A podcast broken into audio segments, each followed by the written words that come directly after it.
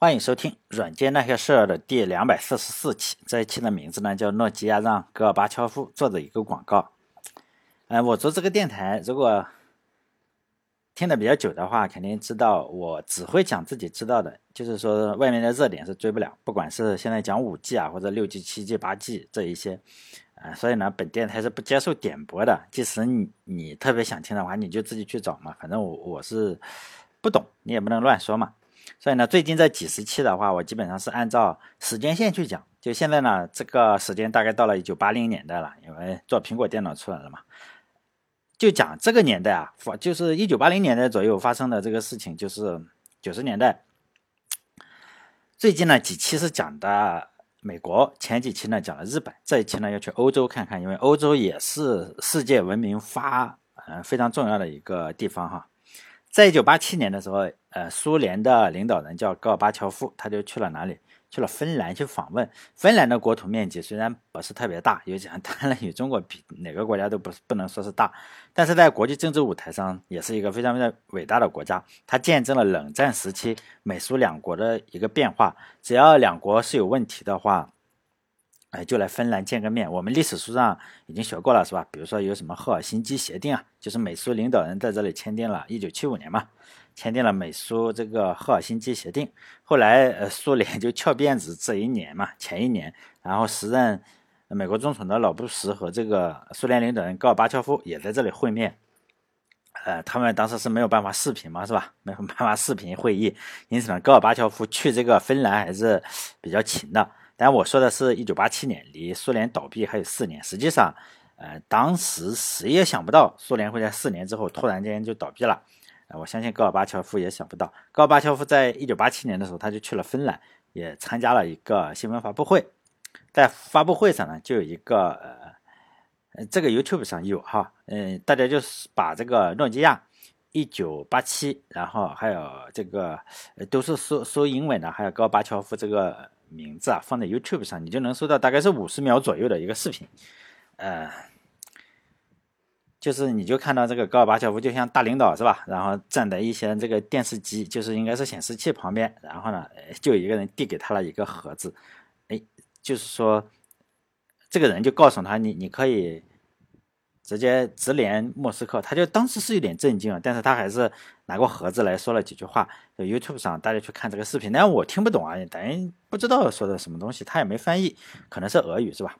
呃，莫斯科接电话的人呢是苏联的通信通信部部长。呃，通过这个广告，呃，当然这个不是广告哈，但是我认为是比一个广告更好的广告。呃，事件呢就开始感到震惊。后来呢，这个设备就被称之为叫戈巴。就是戈尔巴乔夫嘛，官方当然不是这个名字，官方叫城市人九百，叫 Mobile City Man 九百，City Man 就城市人嘛哈，城市人，那不是农村人。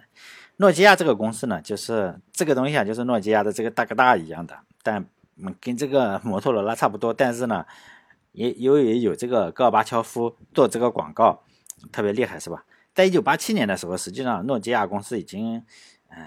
干的不太好了，就是有可能要倒闭了。当时呢，还是做什么？做电视和电话，就是有线电话。呃，以前的时候，这个公司做的事情就更杂了。他做过铅笔啊、纸、橡胶，还有就是呃鞋底，就是 因为他有做橡胶嘛，也做轮胎，也做鞋底，就是咱们这个橡胶鞋底。呃，电缆，电缆也做过。呃，在一九八七年的时候，他主要是跟一个电视厂，电视厂合作，做什么？就是做电视跟这个手机，嗯，不是手机，叫。就是有线有线的这个叫什么座机哈，不叫手机。呃，但这一期虽然我用了这个诺基亚这个名字，而嗯啊这一期不讲它，当然诺基亚肯定是绕不过去的一个公司，以后会讲这个公司。我先声明一下哈，这一期呢最主要的是有这个戈尔巴乔夫同学，然后引入这个无线通信的历史哈。当然这个电台里还是跟以前一样，你不可能听到通信员通讯理论，比如说那个三大支柱。呃，通信理论三大支柱，实际上，如果大家上过大学的话，就会知道，呃，搞来搞去就搞三个事情嘛，就是编码、变换和复用。这三大支柱当然，呃，分别，呃，分别对应有几个公式嘛，比如说奈奎斯特公式，呃，然后还有就正交是吧？正交公式、正交变换吧，还有香农定理，就这几个。这几个公式说实在的，呃，我在电台里也没法讲。如果你的数学基础不高的话，呃，你即使拿一本书来啊哈，你你可能要 A 四纸，你要买一包，大概就是呃两百页或者五百页，你你这个五啊，你能把这三个公式完全搞清楚的话，是是有可能的。你如果数学不好的话，真的要五百页 A 四纸算完了，说不定还学不会。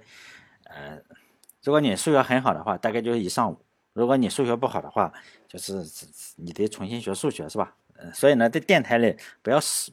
不要试图，就是说，哎，听了之后能知道这三个人。当然，我会讲这三个人，但是讲这三个人是讲什么？讲他的八卦故事，而不是讲这个呃香农定理，是吧？嗯，我们可以讲香农的八卦故事，呃，香农定理这个你自己去算。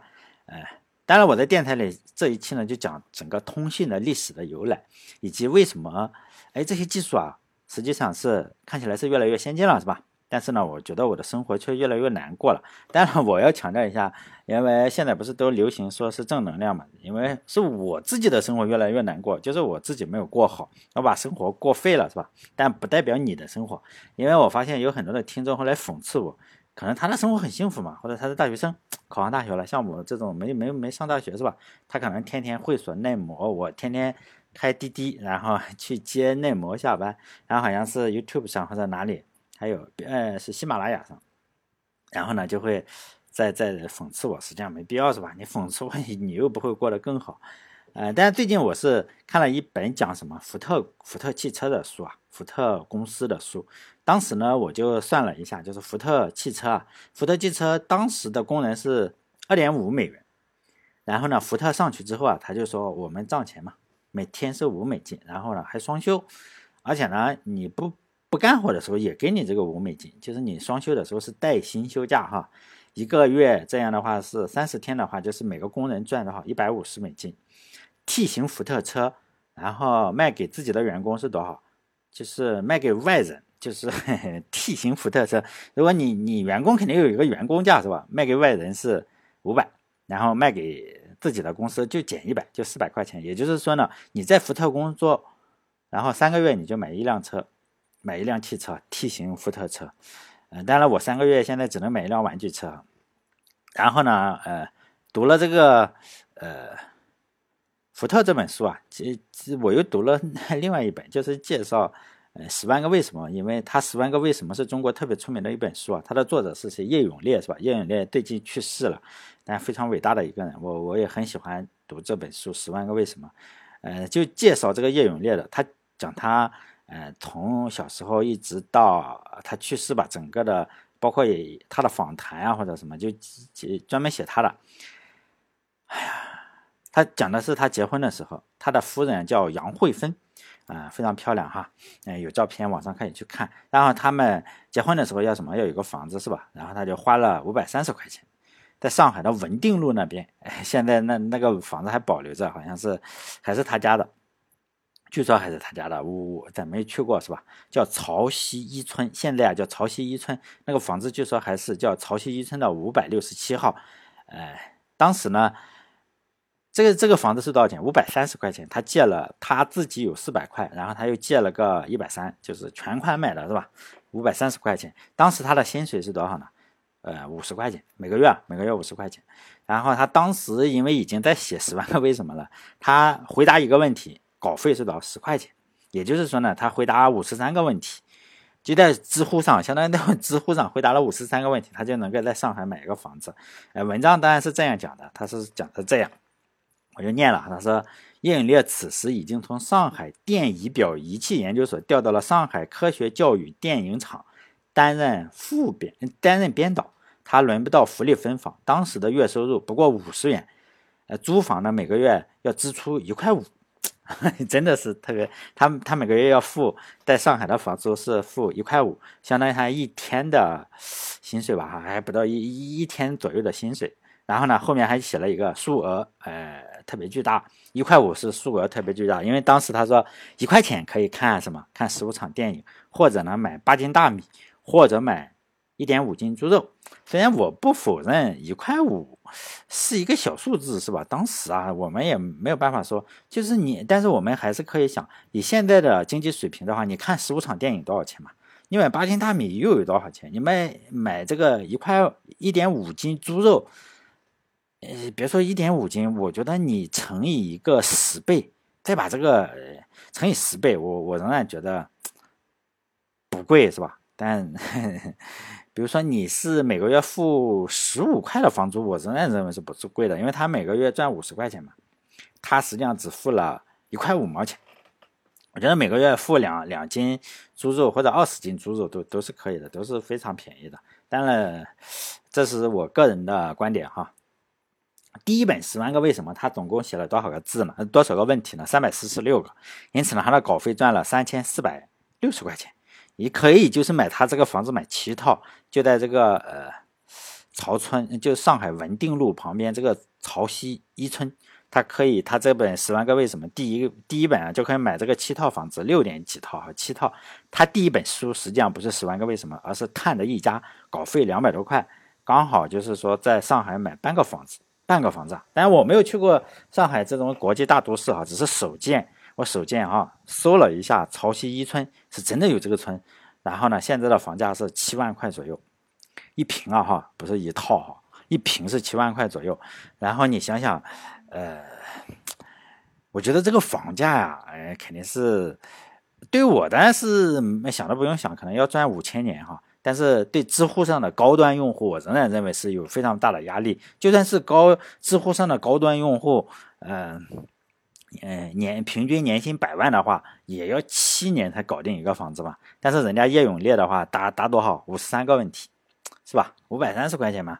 人家答在知乎上回答五十三个问题也就搞定了，哎，大家也不要笑啊，因为可能是我穷的太惨了。现在我看书的时候啊，只要是出现了钱，我就会不自觉的去算一下，我会计算当时的物价、房价什么的哈。比如看《金瓶梅》的话，就是以前都是看那种情节，现在我就计算，哎，里面有多少钱，他给了他多少钱，经常在计算，就知道实际上卖个烧饼啊。是非常容易可以买一个带院子的别墅的，但是我对我混成这个鬼样子是不太满意的，是吧？但是现在也是有手机了，有电脑了，上下班也分不清楚了。下班的时候开滴滴，然后呢，上班的时候也也开滴滴，是吧？好不容易赚点钱，然后银行也不用去，但科技进步了嘛，银行也不用去，远程就给你扣了。这个高科技也实在太牛逼了，是吧？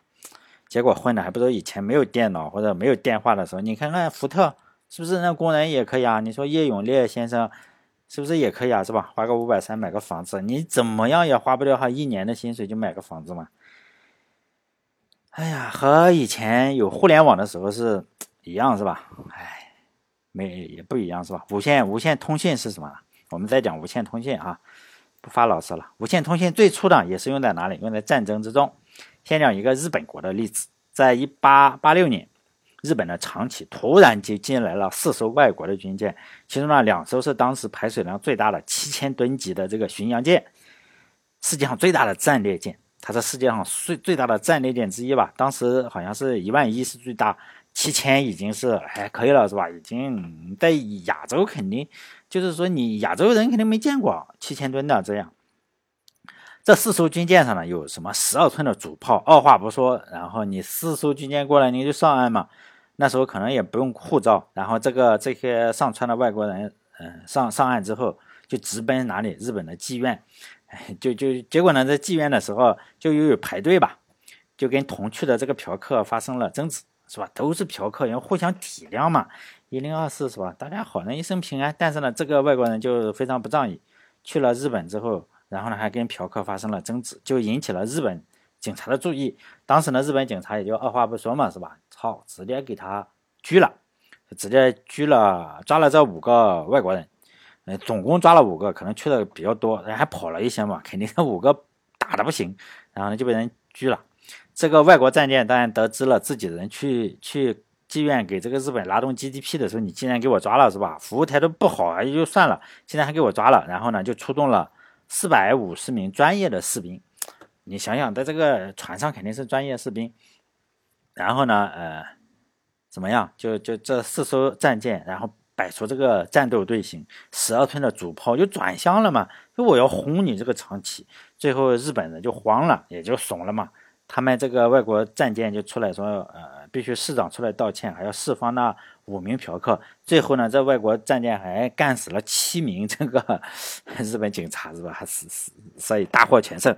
但是日本没办法嘛，你有这个十二寸的巨炮，有可能真的，一一通轰就把长崎给干死了。大家可能会说，日本人，你看看，面对欧美的这个巨炮也得怂吧，是吧？实际上，这四艘战舰是哪里的？大清的战舰，是吧？这最大的两艘战舰是定远号和镇远号，另外的两艘呢叫济远号和威远号。带队的人是谁？丁汝昌。他们是黄海演习以后啊，去日本爽爽是吧？因为黄海挨着日本是吧？就开过去了。这就是让日本感觉到非常非常屈辱的什么大清国长崎水兵事件。但是后来知道了这个，他们受到了侮辱之后，就发生了大家都知道甲午海战，大清国的北洋水师全军覆没。但是呢，船并没有全军覆没。我上面提到的这四艘船之中啊，其中的镇远号和济远号是投降了，然后加入了日本第五战队。然后船实在是太好了，还成了当时的日本的一级主力战舰。呃，名字都没改哈，这个小日本把这个船俘虏过去，名字都没改。哎，我为什么讲这个呢？这个和无线通讯有什么关系呢？大家不要着急，是有关系的。在打败了大清之后，日本和谁结盟？和英国结盟了。当时呢，世界上第一的呃大国就是大英帝国，美国还算不上什么，德国更不用说。大清都已经打败了，是吧？当时日不落帝国，英国是特别厉害，然后呢，他跟日本就结盟了，日本当然就开始膨胀了嘛。你这肯定是吃了雄心豹子胆以后。然后呢，就开始和这个俄国的要打这个日俄战争。干之前的话，日本当然是有个山本海象，是个傻逼，是吧？这个就这个不是侮辱他，因为现在不是有很多精日的嘛？精日不管是谁，他都精。实际上，啊，就是从这个日本现在呢还可以。你说他索尼做的好，我们是承认。但是说实在的，从这个 跟大清国打。嗯，包括跟俄国打，一直到二战、一战、二战，日本就是个小丑，真的是小丑。那时候你说你今日真的是，主要是为什么打呢？首先他运气好，主要是运气好，他是没挨过揍。干之前这个三百海啸呢比较傻逼是吧？他搞六六六六大顺是吧？六六舰队，他主要是什么？他说我有六艘巡洋舰，还有六艘战列舰，就非常大。然后呢，日本呢就把这次海战跟俄国打的海战叫日露海战，为什么呢？日是什么？太阳是吧？日不落帝，日不落小日本也就不能叫日不落帝国，呃，日日露海战，它是日，因为 Russian 嘛，Russian 可能日本怎么读不知道，反正与露有关系，就太阳一出来你是露水嘛，露水就没了嘛，你看这多吉利，日露海战，这样叫起来就挺吉利，因为当时已经和。世界第一的大英帝国同盟了，大英，你这个同盟你肯定要帮助一点嘛，是不是？然后呢，这个日本就出点钱，大英帝国帮卖了点设备，就是升级了一下日本战舰的通讯设备，是吧？我们讲到通讯设备了，这个通讯设备呢就装在了大清的镇远号上，大清实际上呢七千吨的就被撸过去，撸过去还升级了，是吧？升级了呃设备，这个通讯设备，这个呃。这个通信设备呢，是在在当时全球也是，呃，高科技，肯定是高科技啊。马可尼公司的无线电，马可尼大家应该知道这个人哈，就是学通讯的，你应该知道他。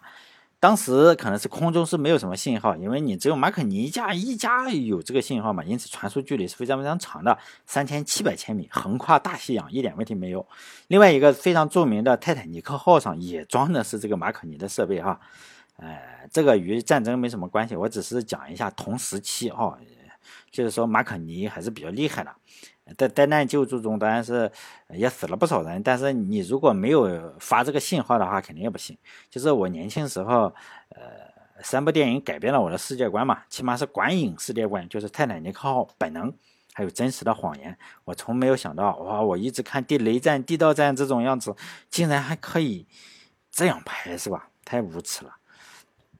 后来，在一九零九年的时候，马可尼呢也就获得了诺贝尔奖，非常厉害啊！这个人是非常厉害。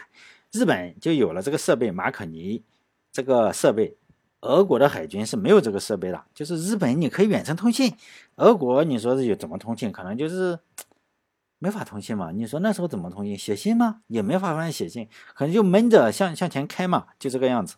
他确实就对着航航图去整。之间也可能协作的话，就用灯来发信号。你这个灯发信号跟这个用无线电发信号肯定是差距不是一点半点吧，就是降维打击。因此呢，这个大英帝国因为是盟军嘛，就跟着他一一些打鱼的船呀，或者是什么的哈，布雷布雷伊，反正他打过几次仗，呃，跟这个大英帝国跟苏联呃苏联吧，叫俄国打过几次仗，当时呢就。打的时候，他大英帝国伪装成渔船，但是呢，实际上是布雷霆，是吧？就一直不远不近的，我就跟着你，是吧？我跟着你这个俄军的战舰，然后呢，一路上，因为俄国，如果我们学过地理哈，从苏伊士运河那里，你肯定是很近嘛，苏伊士运河然后就过来了，但是呢，没有办法，因为是什么？苏伊士运河已经被这个盟军是吧？日本的盟军是。英国占领了，因此呢，你只好绕道好望角，一下子多了八个多月，你才能绕过来，行程多了三点三万公里，再加上一路上，这个英国人又告诉这个小日本说，你这个太到哪里了是吧？俄国的战舰到哪里了？我你提前整点水雷是吧？因此呢，这个小日本也经常也不知道是英国搞的还是什么搞的，包括什么苏联的那时候不叫苏联，叫俄国是吧？叫。叶尼塞号呀、博雅号这些主力舰舰一炮都没有放，因为他也不知道，他不知道有这么高科技的东西，就提前在他的要经过的水路上，因为你有三点三万公里嘛，总是我给你布上个水雷，你碰上不就毁了嘛？因此呢，这个叶尼塞号还有博雅号，就是没有参加战斗，还没赶到战场就已经挂了，就碰到水雷沉底了，也没办法，因为高科技可能。当时，呃，这个俄国也不知道这是啥玩意，也不认为你那么远能通信，因为这个是高科技。最后呢，呃，俄国当然我们都知道，就是日俄战争的话，呃，打输了是吧？俄国是打输了，呃，只跑了几艘不太大的船，其中呢一艘又又又绕过海好望角，然后回到了呃俄国。后来呢，他又发这艘战舰上就是，呃。叫什么？参加了后来的十月革命，起义了嘛，是吧？这这艘船牛逼，就一声炮响，就在这个炮就是在这艘船上跑回去的这艘船上打的，就给我们送来了社会主义，是吧？所以呢，这个，哎，日本当年要好好打的话，就没有这声炮响了。所以这个日本应该恨他们。连续打赢了这个大英跟俄国的话，日本就对这个高科技十分的迷信。我们如果说我们的话，也会十分的迷信。你想想，哇，几万。海里是吧？还横跨大西洋，我一下就就就过去了，这肯定是个高科技。然后呢，但是呢，他这个二战的时候就没有跟上形势，结果自己的电报就被人破解了。咱也不知道最后仗也打了个稀烂。但我不是什么军事专家是吧？但是我仍然认为是你有无线通信和没有无线通信，肯定这个效果是非常非常不一样的。如果不是无线通信的话，你也不会提前布水雷嘛，你也有可能就输了。我我认为是这样，你怎么可能他知道他到哪里？我提前提前小半天，我给你放几个水雷在这个航道上，你就炸了嘛。如果二战的时候，呃，美国没有破解日本的电报的话，是吧？也就不会说在中途岛那么伏击了，是吧？嗯，但这只是个引子了，我们不去谈战争，我们只是看这个无线通信的起源和历史。呃，这时候呢要讲三个人，一个是赫兹，一个是马可尼，就是这个。放在泰坦尼克号上呀，放在大清的被俘虏的这个船上的这个马可尼公司哈，他是个人，我们一听就知道是个人是吧？还有一个特斯拉，特斯拉现在就是是吧？这个埃隆马斯克造的这个车就是特斯拉，但是特斯拉非常传奇了，他跟 爱因斯坦，哎，不是爱因斯坦，爱迪生是吧？他跟爱迪生就是有竞争关系，呃，他也非常的伟大吧哈？如果。讲不完，肯定是讲不完哈，就讲下一期再讲。主要是讲这三个人，赫兹大家应该是清楚的，就嗯频率的单位嘛，就每秒钟你振动，不一定是振动啊，振动、震荡或者波动都可以哈，就是一次，哎，它就叫什么一赫兹，然后和所有的物理单位几乎是一样的，就是这是纪念一位伟大的科学家，呃，这个伟大的科学家呢，也和无数伟大的科学家一样，是什么犹太人是吧？当然了，赫兹聪明，我们就不用说了。大家应该随便想想吧。呃，赫兹虽然算不上是牛顿、爱因斯坦这种超一流的科学家，但肯定是第一流的。就是说，我的智商啊，咱们也应该 有点自知之明。就我的智商肯定是没有办法知道他有多聪明。我认为听电台的人，你不知道他有多聪明，就是你只能知道他是伟大的科学家，但是你不知道他有多聪明。比如说博尔特还能跑步，你能看出来一百米的话超我们七十米，是吧？我们只能跑三十，人家跑一百。呃，但是这个赫兹这种大科学家比你聪明多，比咱们聪明多少是真不知道的，有可能聪明个一千倍也是，看不出来嘛。反正人家搞出来，我们做题。还要在纸上做题，学都学不会，人家是独创的，所以呢，我们就别说，哎呀，他怎么去排名了？反正，呃，只能从表象上看看。他在一八七八年的时候，我们可以看到，一八七八年十月进入大学念本科，然后呢，一八八零年三月十五日，也就是读了一年半。我们认为读了一年半，你就读大二嘛，顶多是什么？人家博士毕业了，是吧？就读了一年半，博士毕业，我们可以想象到这应该是什么样的聪明程度。咱老师也是最负盛名的物理学家是吧？叫赫姆霍兹，还两个，一个老师教不了，还有一个叫基尔霍夫，两个老师同时教他。他最负盛名的是什么？他做实验特别特别的厉害，就是当时有多少困扰了物理界一百多年的什么 X 光的一个什么实验都搞不定，他是吧？一去之后又搞定了，博士到位到位了，就发现没有搞不搞不定的。他老师呢就。就说你这个啥都会，还有一个比较厉害的，有个科学家呢叫麦克斯韦，他说呢电生磁，磁生电，是吧？但是呢理论上是这么回事，你想想能不能证明一下，是吧？能不能证明出麦克斯韦是正确的？然后这个天才的赫兹就，当然这个我们知道肯定能证明嘛，别人证明不了，他就是能证明。天才的赫兹就制作了独创的电磁波发生器，还有也就我们称之为振荡器，是吧？还制作了。电磁谐振器是吧？哎，证明了，哎，这个麦克斯韦原来是正确的，当时就崩溃了是吧？老师都崩溃了，这家伙也太聪明了，但老天爷也崩溃了，因为你太聪明了，所以天妒英才。他三十六岁的时候就去世了，结果呢，呃，三十六岁去世了，网上可以搜嘛，他有十个非常非常伟大的实验是吧？人家三二十多岁到三十六岁，十六年就搞定了十个伟大的实验，我们十六年可能就是。哎呀，在还房贷是吧？这个就别别想了。我我一想这个事情就就抑郁是吧？解决了很多问题。还有就是我们现在每天所说的二点五 G 啊，或者是你的电脑是多少多少赫兹啊？就是那个 CPU 是多少赫兹？包括我这个手机信号是什么？二点五 G、三 G、四 G、五 G 是吧？这个五 G 赫兹。后面实际上是赫兹啊，就是这个频率，就是它的名字是吧？我们天天在用。但赫兹去世以后，是吧？就是有了这个商业天才了，是吧？你我们不讲赫兹了，赫兹他确实开创了这个，开创了这个东西，开创了电磁，哎，说可以传信号。但是呢，他去世的早，你说他不去世是什么样子？可能，哎，我们没法假设，是吧？有个。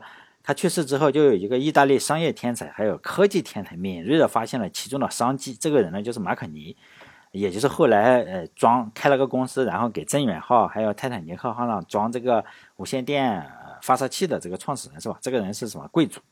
他的父母呃父亲好像是意大利皇室的。然后呢，妈妈是苏格兰皇室的，不是欧洲喜欢，就是说我互相联联姻，最后发现全都是英国女皇的孙子是吧？或者儿子，反正都是互相搞来搞去，他也搞不清楚，反正比较乱。哎，确实都是亲戚，因此呢，他是没有上过学。他没有上过学，并不是说呃没有钱。我们这里是私学，没有上过学就默认是。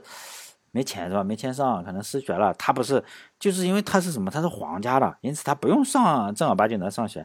因此他老师老师到他家里，到他的庄园里来给他上学。因此他没有正规的上过的是，哎，公办教育啊，或者是这种学校，大家坐一起，不是，他是老师坐一起教他。因此呢，他是这样上的学。因此他后来发现，他尤其喜欢学习什么？学习科学。哎，大学里都是那些著名的老师，因为他喜欢电学。后来他发现他，他父母发现他喜欢电学，又加上父母的因素啊，主要是父母因素是吧？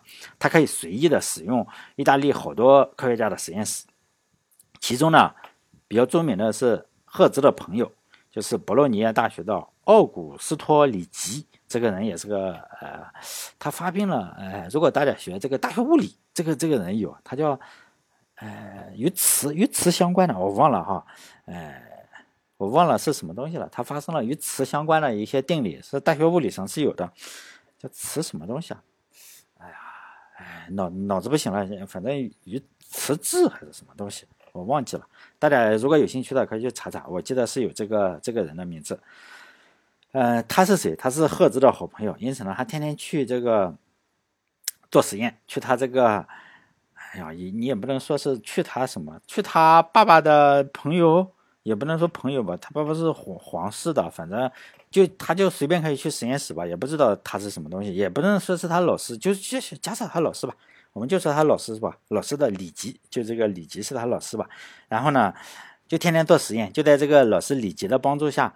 说最难的实验是什么？就是他说最难的实验就赫兹的实验。他说那那那那得重复一下。